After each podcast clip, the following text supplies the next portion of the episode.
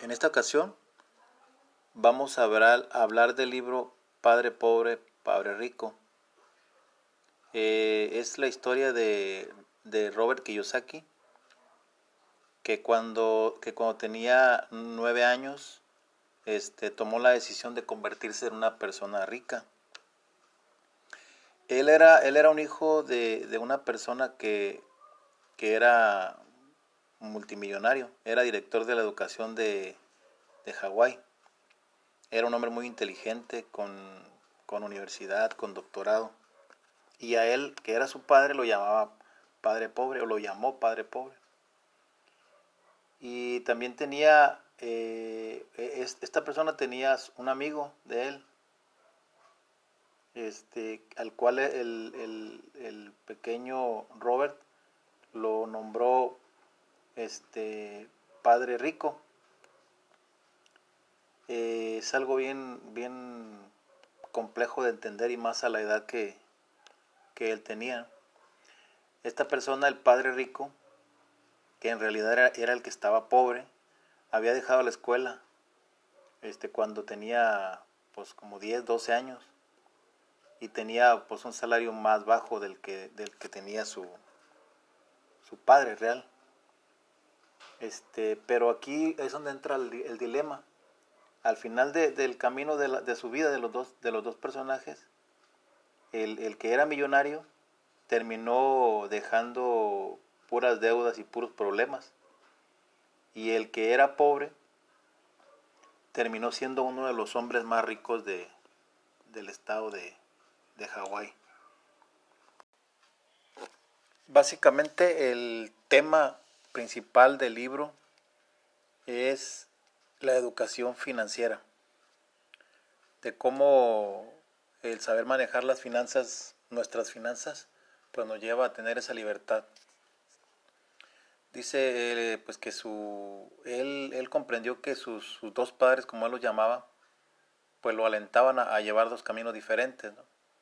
El padre pobre, que era el rico, o su padre biológico, pues le aconsejaba siempre que estudiara, que sacara buenas calificaciones, que encontrara un trabajo seguro en una empresa importante. Y en contraste, el padre rico, que era el que estaba pobre, le recomendaba que estudiara, pero le alentaba siempre a que aprendiera cómo funcionaba el dinero, cómo, a darle valor al dinero. Eh,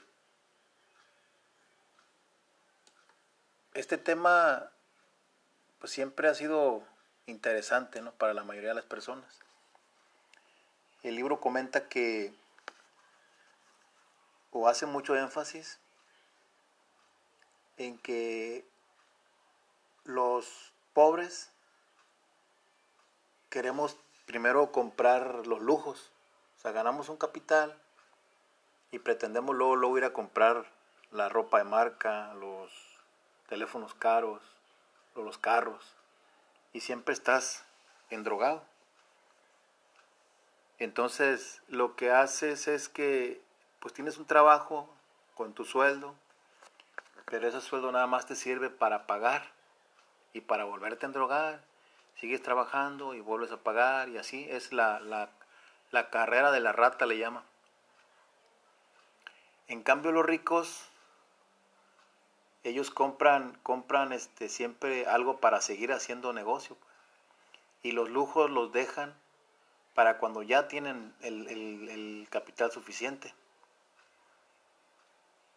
Ellos lo que hacen es que invierten el dinero. Y, esto, por ejemplo, el otra vez estaba escuchando que eh, hay gente que no tiene dinero y trae ropa de marca y hay gente tan que tiene mucho dinero como el dueño de Facebook o como o como Bill Gates que son de los de los millonarios de los, de los multimillonarios del mundo y ellos traen ropa casual traen un carro pues normal. Pero ellos lo que están haciendo es que cuando ven una, una, una oportunidad de inversión pues es cuando aprovechan. Entonces su dinero genera más dinero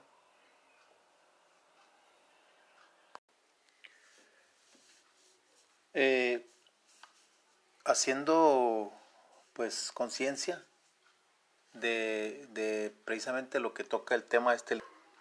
Yo en lo personal me identifico porque eh, en el trabajo donde estoy, o la empresa donde estoy, pues ya tengo 20 años trabajando ahí, 21 años trabajando.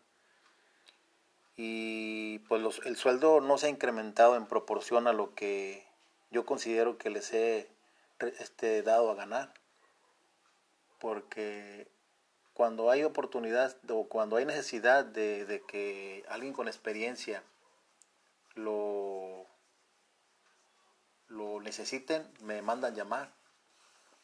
Y, y este, haciendo cuentas, pues vendemos mucho, mucho, mucho dinero, millones.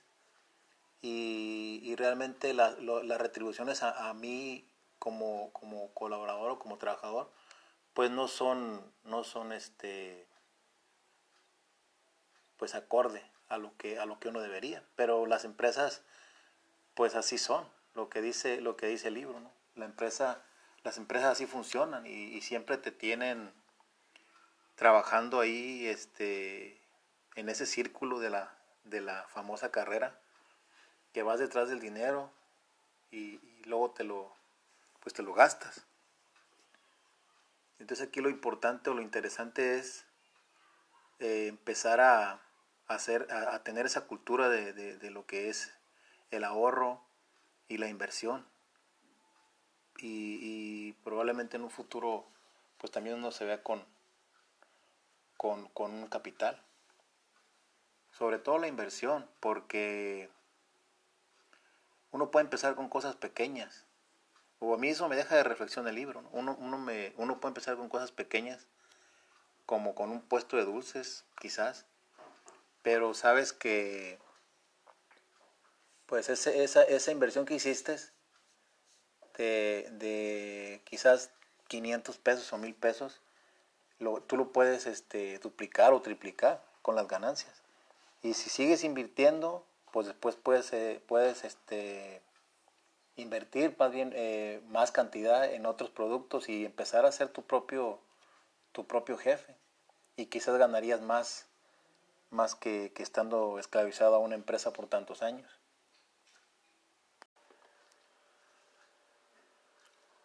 Otro tema que, también pues, nos aqueja y a los mexicanos más es muchas veces la falta de, de seguimiento o a veces tener la flojera o la pereza para pues para ser más productivo.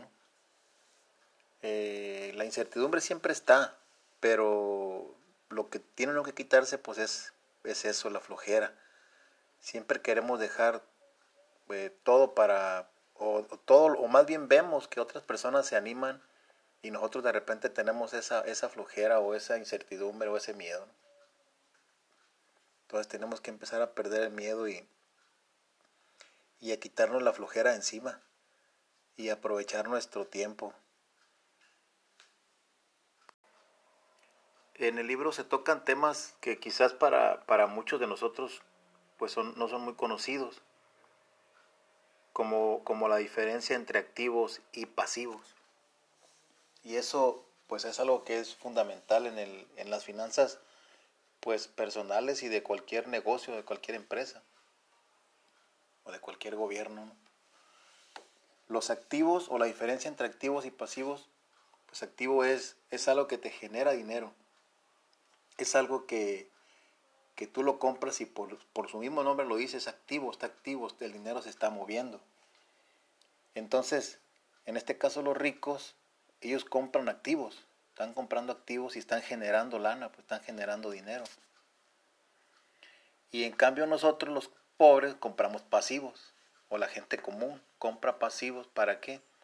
Pues para endrogarse nada más, es una droga, porque es dinero que ahí está, es dinero que compraste un carro y pues ese carro lo tienes que estar pagando eh, mes con mes y ese carro en cuanto sale de la agencia ya no vale lo que valía, ya vale, no sé, la mitad.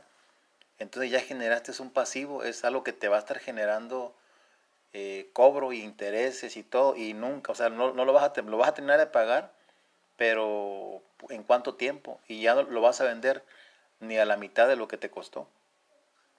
Entonces, esa es la diferencia entre activos y pasivos y es algo que, pues en las lecciones de, lo que es finanzas, eh, es lo primero que deberíamos de aprender, es lo que nos comenta el libro.